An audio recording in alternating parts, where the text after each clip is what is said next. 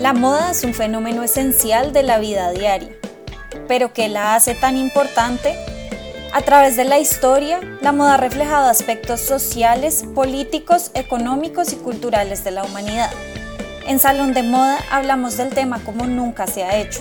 Aquí nos reunimos pensadores y amantes de la moda para entender por qué la moda es un barómetro de la sociedad.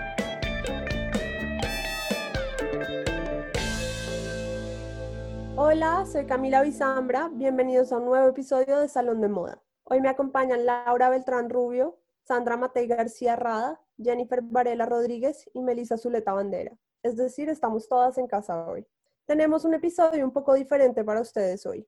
Hasta ahora hemos estado hablando del trabajo que otros han hecho en estudios de moda y nuestras propias investigaciones, pero hoy queremos enfocarnos en nuestras experiencias personales. Hoy queremos hacer un ejercicio de autoetnografía. La etnografía clásica en la antropología buscaba sumergirse en una cultura y tratar de observar de lejos lo que ocurría. Es un método que hoy está mandado a revisar y que ha tenido muchos cambios y discusiones sobre la ética y la validez de estos estudios. Pero hoy queremos practicar un estudio que sigue algunos principios con la etnografía, pero enfocado en nuestra experiencia vivida, encarnada e interpretada a través del yo, como explica Sophie Woodward en Fashion Studies, Research Methods, Sites and Practices. Hoy vamos a sumergirnos en nuestra experiencia personal y nuestras prácticas de vestido como latinas en el exterior y cómo hemos visto nuestra moda evolucionar y las conclusiones que podemos sacar sobre cómo nos vestimos. Vamos a empezar hoy con Jen. Bueno, yo creo que para mí toda la vida mi relación con la ropa, al menos en mi niñez y mi adolescencia, fue diferente a la que he escuchado de muchas otras personas y viví a través de mis amigas. Y era porque yo, al ser delgada desde niña, ponerme lo que yo quería no era un problema. De hecho, siempre fui como un, poquito la maniquí de mi mamá o de mis amigas que siempre me querían ver con la ropa que estaba de moda y que ellas no se atrevían a ponerse. Pero si hubo un tema que moldeó mi estilo en mi adolescencia, en materia de lo que me restringía y era mi estatura. Recuerdo que cuando mis amigas empezaron a usar tacones, yo les tenía muchísimo miedo porque sentía que iba a verme demasiado alta y entonces no tenía tacones o usaba esos skin heels que llamamos ahora y que a mí me parecían un poquito malucos cuando, cuando era adolescente. Hasta que a los 16, y yo sé que van a decir que esto suena como de novela o de, o de serie juvenil, fui a un casting para modelos y quedé en una agencia donde me enseñaron que mi estatura no era algo que yo debiera esconder. Mi mentora siempre me decía que para qué me quería esconder si yo siempre destacaba naturalmente. Y yo creo que ese destacar naturalmente fue algo que se quedó conmigo desde ahí y cambió un poco mi relación con, con mi vestido. De hecho, desde ahí comencé a ponerme ropa para expresarme un poquito más y sin miedo a, que, a verme muy alta o a resaltar demasiado. Entonces, por ejemplo, comencé a usar faldas y shorts porque me enamoré de mis piernas y me di cuenta de una cosa que todavía sigue conmigo y es que las espaldas descubiertas son mi forma favorita de mostrar piel. Por eso yo creo que todas las fotos de la primera mitad de mis 20 años son con poses de espaldas en Facebook. Y una de mis fotos favoritas o una de mis prendas favoritas de todo el mundo es un vestido verde esmeralda, escotado hasta la mitad de la espalda, que Melissa creo que recuerda porque ella estaba ahí el día que lo compré y que finalmente terminé poniéndome para el desfile Heider Ackerman en Colombia Moda hace muchos años. Era mi vestido favorito. Y ese gusto por las espaldas, como ya dije, persiste, pero se puso a prueba cuando me mudé a Bogotá por cuatro años. Y esa fue una etapa en la que me sentí mucho más cómoda vistiéndome en capas y aprendí a incorporar un poquito el color en toques sutiles en la ropa de invierno. ¿Por qué? Porque fue una época en la que luché con no verme demasiado costeña, entre comillas, en el espacio laboral, que al final vine a entender que era no ser demasiado llamativa. Entonces, no era combinar tantos colores, era más bien incorporar estampados y cosas sutiles en los accesorios y en prendas pequeñas. Y entendí también que el negro no es ese color satanizado que mi mamá siempre decía que uno no debía usar demasiado y entendí que me encanta el negro y desde ahí yo creo que ya no se vuelve. Y fue una cosa que me sirvió también mucho al llegar a Nueva York, donde hay que interactuar con las diferentes estaciones y me di cuenta que disfruto mucho vistiéndome en el invierno, disfruto los abrigos coloridos, ponerme labios rojos, usar prendas de cuero y sobre todo camuflar toques femeninos entre tantas capas. Y para ayudarme con esa femineidad en el vestir han sido muy útiles mis accesorios, por ejemplo. Primero están mis aretes, sin los cuales nunca salgo porque me hacen sentir arreglada y hasta escribí un artículo sobre la relación entre la latinidad y los aretes para Pop Sugar. Lo segundo, y creo que soy una de las pocas personas que todavía hace esto, es el reloj. Siempre tengo uno y tengo uno para cada ocasión y siempre lo llevo puesto. Y mi otro indispensable, que también lo saben muchas personas que, que, me conocen, son mis anillos. Siempre llevo uno en el índice de la mano derecha que sea grande y llamativo y los otros los llevo donde me apetezca ese día. Pero también debo decir, y ya para terminar, que ha sido un ejercicio muy interesante y esto nos dice mucho de cómo evoluciona nuestra práctica de vestir con los años. Ha sido muy divertido la etapa de recién casada porque ahora estoy aprendiendo a cómo manejar y a cómo cambiar mis accesorios para combinarlos con mi anillo de casada. Y eso nos, nos enseña que el estilo nunca es estático, que siempre, va, siempre van evolucionando las prácticas del vestir a medida, de, a medida que vivimos y a medida que nos movemos. Bueno, para mí, como para todas, creo que los recuerdos relacionados a la ropa vienen de toda la vida. Y no sé si esto es algo que le pasa a más personas, pero cuando yo recuerdo algún momento, alguna situación o alguna experiencia, siempre me acuerdo también de lo que llevaba puesto y cómo eso me hacía sentir en ese momento. Y si no yo acordarme lo que estaba usando, es como si el recuerdo no estuviera completo. En mi caso, algo que marcó mi adolescencia y que me hizo explorar mi propia forma de vestir fue que yo era la única de mis amigas con caderas grandes. Y yo sé que hay como este estereotipo de latinas que todas tenemos caderas grandes, pero en mi grupo de amigas yo era la única. Entonces, mientras todas podían intercambiar ropa, yo no podía hacerlo porque simplemente no me quedaban sus cosas. Em, pero eso también me hizo encontrar qué era lo que funcionaba para mi cuerpo y para mi gusto. Y al salir del colegio hubieron dos momentos que creo que fueron el comienzo de la verdadera definición de mi propio estilo. El primero fue el entrar a una escuela de moda, donde todos estábamos pasando por el mismo proceso de exploración con la ropa. Y fue ahí que empecé a probar y jugar con combinaciones que antes me daban como un poco de miedo, por decirlo de alguna forma. Y el segundo momento fue mi mudanza a Nueva York, que creo que fue lo que terminó de darme ese valor de seguir probando nuevos estilos y cosas que alguna vez me habían dicho que no iban con mi tipo de cuerpo. Una de las cosas que adopté desde mis primeras semanas en Nueva York fue usar el lápiz de labios rojo. Y creo que eso es algo muy gracioso porque mi mamá es de las personas que se pinta la boca de rojo, morado, cualquier tono fuerte, absolutamente todos los días. Pero por alguna razón a mí me da miedo. Pero a las dos semanas de llegar a Nueva York, me acuerdo que fui a comprar un lápiz de labios rojo a MAC y desde ahí no hubo vuelta atrás. Y los que me conocen sabrán que es raro verme sin los labios rojos. En mi caso, cuando se trata de colores, el negro y los colores neutros han sido mis básicos desde que era adolescente. Y conversando sobre esto antes de grabar este episodio, con todas les comentaba que creo que eso puede ser porque Lima en invierno es una ciudad muy gris, que incluso para los que no saben le decimos Lima la gris por eso mismo. Y en realidad a mí me cuesta mucho usar colores y es algo que hace unos años trato de hacer, pero con lo que todavía no me siento muy cómoda. Cuando regresé a Lima, después de Nueva York, seguí jugando con mi estilo y explorándolo. Y creo que fue en ese momento, que fue en el 2014, que mi estilo se ha vuelto un poco más marcado. Ahora sé que me encantan las siluetas grandes y muy sueltas, algo que siempre me dijeron que no iba con alguien caderona y no muy alta como yo. Y algo que me parece muy curioso es que cuando alguien con estatura o cuerpo similar al mío me ven usando ese tipo de siluetas, me dicen que les gustaría usarlas, pero que no les quedan bien. Y la verdad es que a mí, y como ya dije, siempre me dijeron eso, pero creo que me siento tan cómoda usando eso que eso se refleja. Porque en verdad lo que más detesto es sentirme atrapada por mi propia ropa. Por ejemplo, una de las cosas que descubrí hace unos años es que detesto usar jeans por eso mismo. Me siento totalmente atrapada. atrapada. Y creo que eso es gracioso porque en el caso de mi mamá, para ella los jeans son lo más cómodo que existe, pero para mí es realmente un sufrimiento tener que usarlo. Y esa búsqueda de comodidad con un estilo propio creo que lo he seguido definiendo con el paso de los años. Y ahora, en mis casi dos años en París, he estado aprendiendo que si uno no está cómodo con lo que tiene puesto, eso se nota. Acá he dejado de usar tacos por todo lo que camino y la verdad creo que me siento más yo que nunca, algo que hace unos años nunca hubiera pensado. Y bueno, antes ni siquiera se me hubiera ocurrido ponerme un vestido con zapatillas o tenis, pero ahora es algo que me acomoda tanto que se ha vuelto parte de mi día a día. Y otra cosa que he notado que ha cambiado, y eso es a raíz de la pandemia, es mi uso de joyas. Yo he pasado, bueno, estoy totalmente de acuerdo con Jen que para mí los aretes es lo que me hace sentir vestida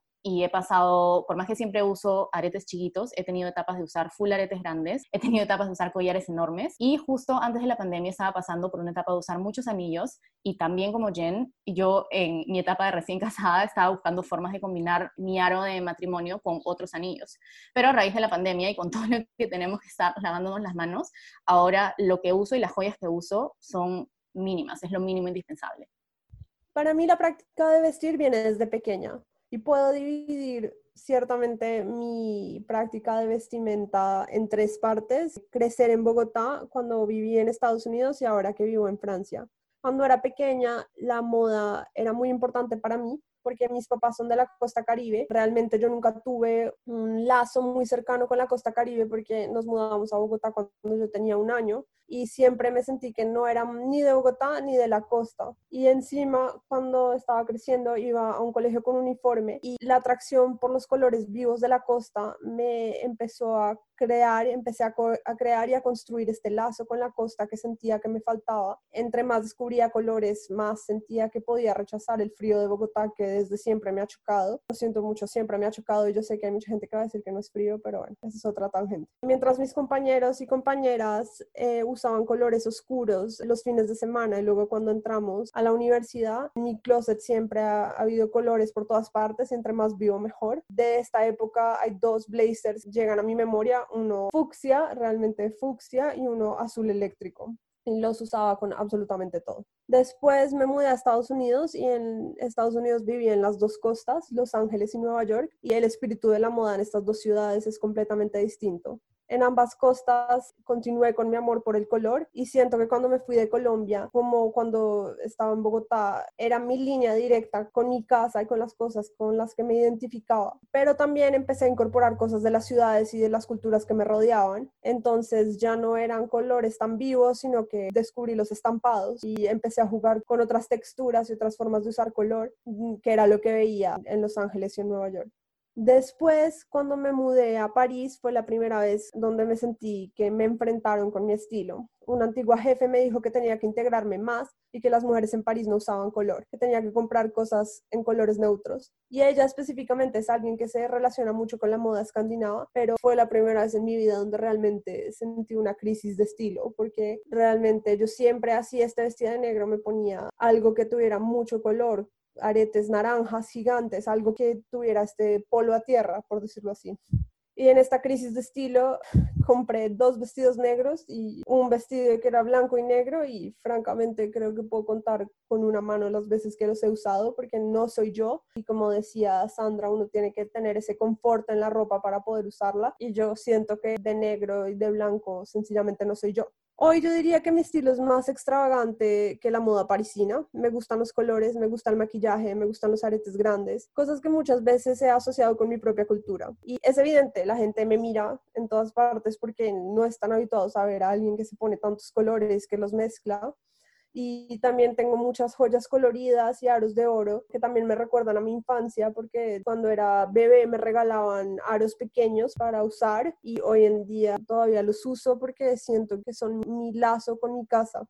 El color ha marcado mi vida y es mi polo a tierra y es lo que en el extranjero me hace todavía sentir colombiana.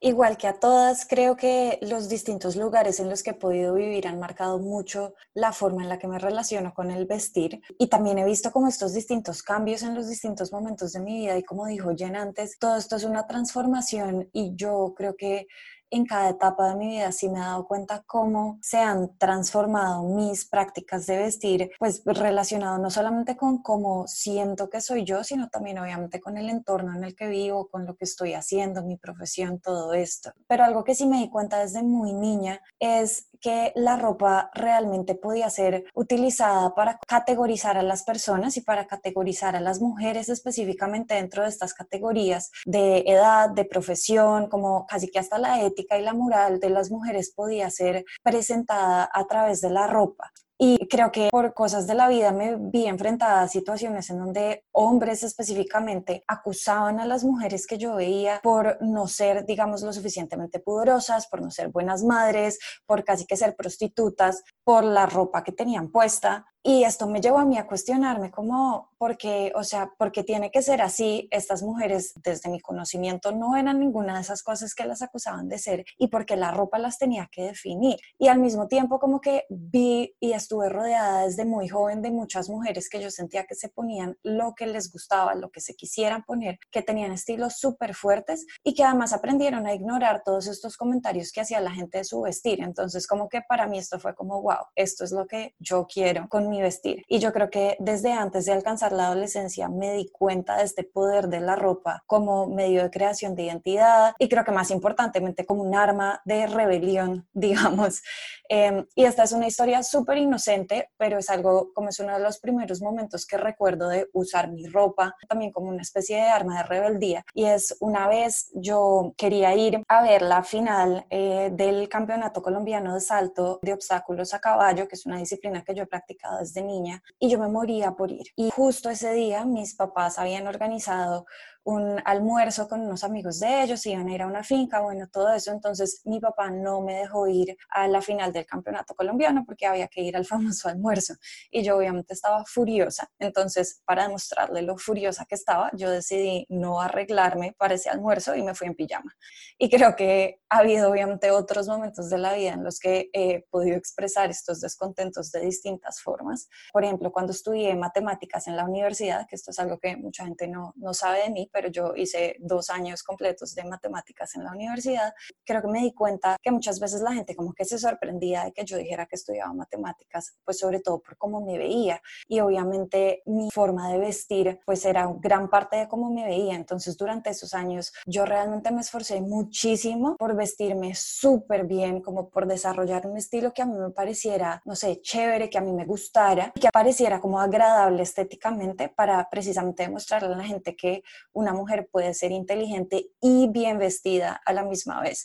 Y creo que aunque ahora ya no soy matemática, esta idea es algo con lo que sigo jugando todos los días en mi carrera académica. Como varias de nosotras, el color también ha sido una parte esencial en mi vestir, pero también tengo como historias de tratar de tal vez relegar un poquito este color, sobre todo cuando me mudé a Nueva York. Nueva York es una ciudad increíble, pero yo creo que muchas personas no se dan cuenta o tal vez es una historia que no contamos y es que Nueva York también es una ciudad muy agresiva. Y yo creo que mi primera forma de enfrentar toda esta agresividad de la ciudad o de pronto tal vez de huirle fue adoptando el negro. Y me empecé a vestir de negro muy frecuentemente y después de unos meses como que me di cuenta que había empezado a perderle el gusto a vestirme y pues esto es raro porque que es algo que siempre me ha gustado. Entonces me puse a hacer un análisis de mis prácticas de vestir y cómo llevar un diario y esto es algo que aprendí precisamente en Parsons y aprendí que este es un método legítimo de investigación en moda y de hecho es una tarea que con mucha frecuencia también le mando a mis estudiantes. Y al hacer este diario me di cuenta que realmente lo que a mí me hacía falta era el color.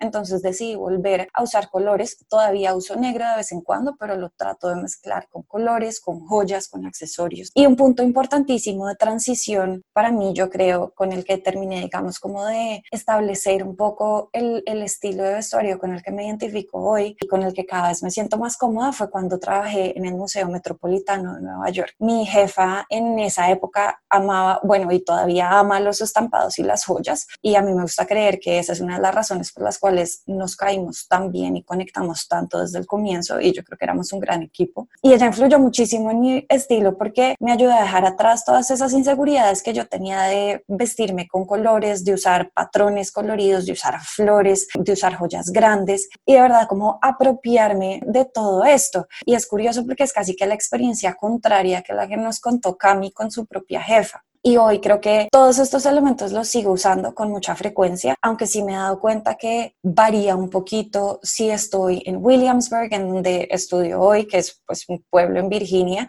o si estuviera en Nueva York y cuando estoy en Bogotá también. Como que yo trato de incluso cuando estoy en Williamsburg vestirme como a mí me gusta, pero sí debo decir que a veces me siento un poco fuera del lugar, porque este es típico pueblo gringo universitario en donde la gente anda en sudadera y mientras la gente anda en sudadera universitaria, pues no sé, imagínense yo con unos de mis pantalones favoritos que son amarillos con orquídeas fucsia, pero pues igual trato como de seguir con este gusto de vestir en mi diario vivir. Mi experiencia con el vestir ha sido casi que exclusivamente marcada por mi peso. Estar en el umbral entre las tallas normales y grandes, todo esto entre comillas, y además tener una figura de pera bien marcada, siempre ha regido mi consumo de ropa y siempre me ha hecho sentir dentro de un espacio muy limitado. Yo me acuerdo que buscar y encontrar jeans que me quedaran era un suplicio porque normalmente o me quedaban bien de la cadera pero sueltos de las nalgas, o me quedaban bien de las nalgas pero no me cerraban. Y eso es básicamente lo que viven tantas, tantas mujeres fuera de estos cánones y estos estándares de belleza cuando buscamos ropa. es una frustración tener que sacrificar tu gusto personal o tu estilo, porque lo único que uno quiere es encontrar algo que nos quede o en el mejor de los casos nos favorezca. Y eso me hizo sentir plenamente identificada con, no sé si recuerdan una película que se llamaba En sus zapatos, el personaje de Tony Colette, que tiene una relación bien complicada con su hermana y por otro lado tiene una extensa colección de zapatos. Y cuando trata de explicar por qué, ella dice, es que cuando me siento mal me gusta consentirme, pero la ropa nunca se me ve bien y la comida solo me pone más gorda, pero los zapatos siempre me quedan. Para mí ese era el caso, pero no zapatos, sino aretes. Mi mamá es contadora en una joyería hace más de 20 años y en este tiempo creció nuestro gusto por las joyas, por las piedras, por todo esto, pero además aprendimos sobre ellas y sobre el trabajo que hay detrás de su fabricación. Y tener esa facilidad y esa accesibilidad a ese mundo volvieron para mí las joyas, las piedras, los accesorios, algo que me encanta a tal punto que, y se lo estaba comentando de hecho a Camila y a Sandra esta semana, la gemología es algo que yo quisiera en algún momento de mi vida estudiar. Y volviendo al tema de las prácticas del vestir y cómo lo relaciono, los aretes se volvieron mi ancla. Aquí creo que casi todas han hablado de lo importante que han sido los accesorios, pero yo creo que para mí era como otro nivel. Yo tengo una colección bien nutrida de muchos estilos y materiales que me llenan de orgullo, además, pero yo los uso como pieza fundamental cuando me visto todos los días. No es solo que ponerme los aretes significa sentirme vestida, es que no hay opción. Salir sin aretes para mí es como salir desnuda. Pero ya con los años, analizando mis propias prácticas y mi propia relación con los aretes en este caso, me he dado cuenta que puede ser algo más allá de un gusto muy grande. Para mí son como los zapatos para el personaje de Tony Colette eh, son algo que siempre me va a quedar bien, independientemente de mi peso. Y eso provee una sensación de seguridad y de confort muy, muy grande. También yo encuentro en ellos una sensación muy bonita, que es cuando recibo un cumplido por un par de aretes muy bonitos o muy llamativos, que también me encantan, que es como cuando a cualquiera le, le, dan, le hacen un cumplido por una prenda de vestir o por algo, cualquier cosa que les enorgullezca.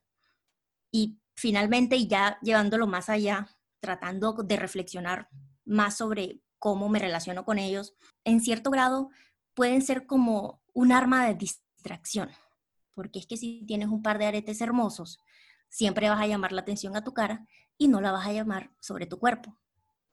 Como podemos ver, la relación con la moda es muy personal por la misma esencia de la ropa. No hay nada más personal que la moda y tampoco hay algo que nos haga sentirnos más parte de un grupo que la ropa. Hoy podemos ver cómo nuestras prácticas nos unen, nos separan y finalmente nos ayudan a expresarnos. La ropa se vuelve una parte de nuestro ser para cada una de nosotras y nos muestra cómo nos adaptamos a las diferentes etapas de nuestras vidas. Sin embargo, también hay presiones que nos imponen para no llamar la atención e integrarnos un poco más. La moda también puede volverse una herramienta para oprimir, sea por venir de una cultura diferente o tener un cuerpo diferente. Nos da miedo explorar a veces porque nos saca de nuestra zona de confort y nos diferencia del grupo, y por eso nos pueden juzgar. La moda tiene un poder enorme para estigmatizar, pero también mucho potencial para liberar. Otra cosa que hace la moda, que es muy importante, es que captura nuestros recuerdos. Todas tenemos un apego sentimental a ciertos objetos que nos trae a nuestras culturas, a memorias infantiles, nos hace sentir seguros. La moda es una transformación perpetua y cada experiencia vivida nos ayuda a entender la sociedad en la que vivimos. ¿Qué puede decir la ropa sobre nuestras vidas y nuestras culturas?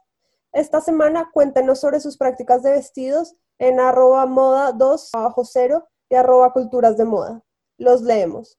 Eso es todo por hoy. Gracias a todos por compartir sus reflexiones y a nuestros oyentes, muchísimas gracias por escucharnos. Los esperamos la próxima semana en un nuevo episodio de Salón de Moda. Salón de Moda es producido por Culturas de Moda en alianza con Moda 2.0. Agradecemos a Fer Cárdenas por la música, a John Jairo Varela Rodríguez por el diseño gráfico y a Maca Rubio por la edición del audio. No olviden suscribirse al podcast si les gustó este episodio. Nos pueden seguir en redes como arroba culturas de moda y arroba moda 2 subraya 0.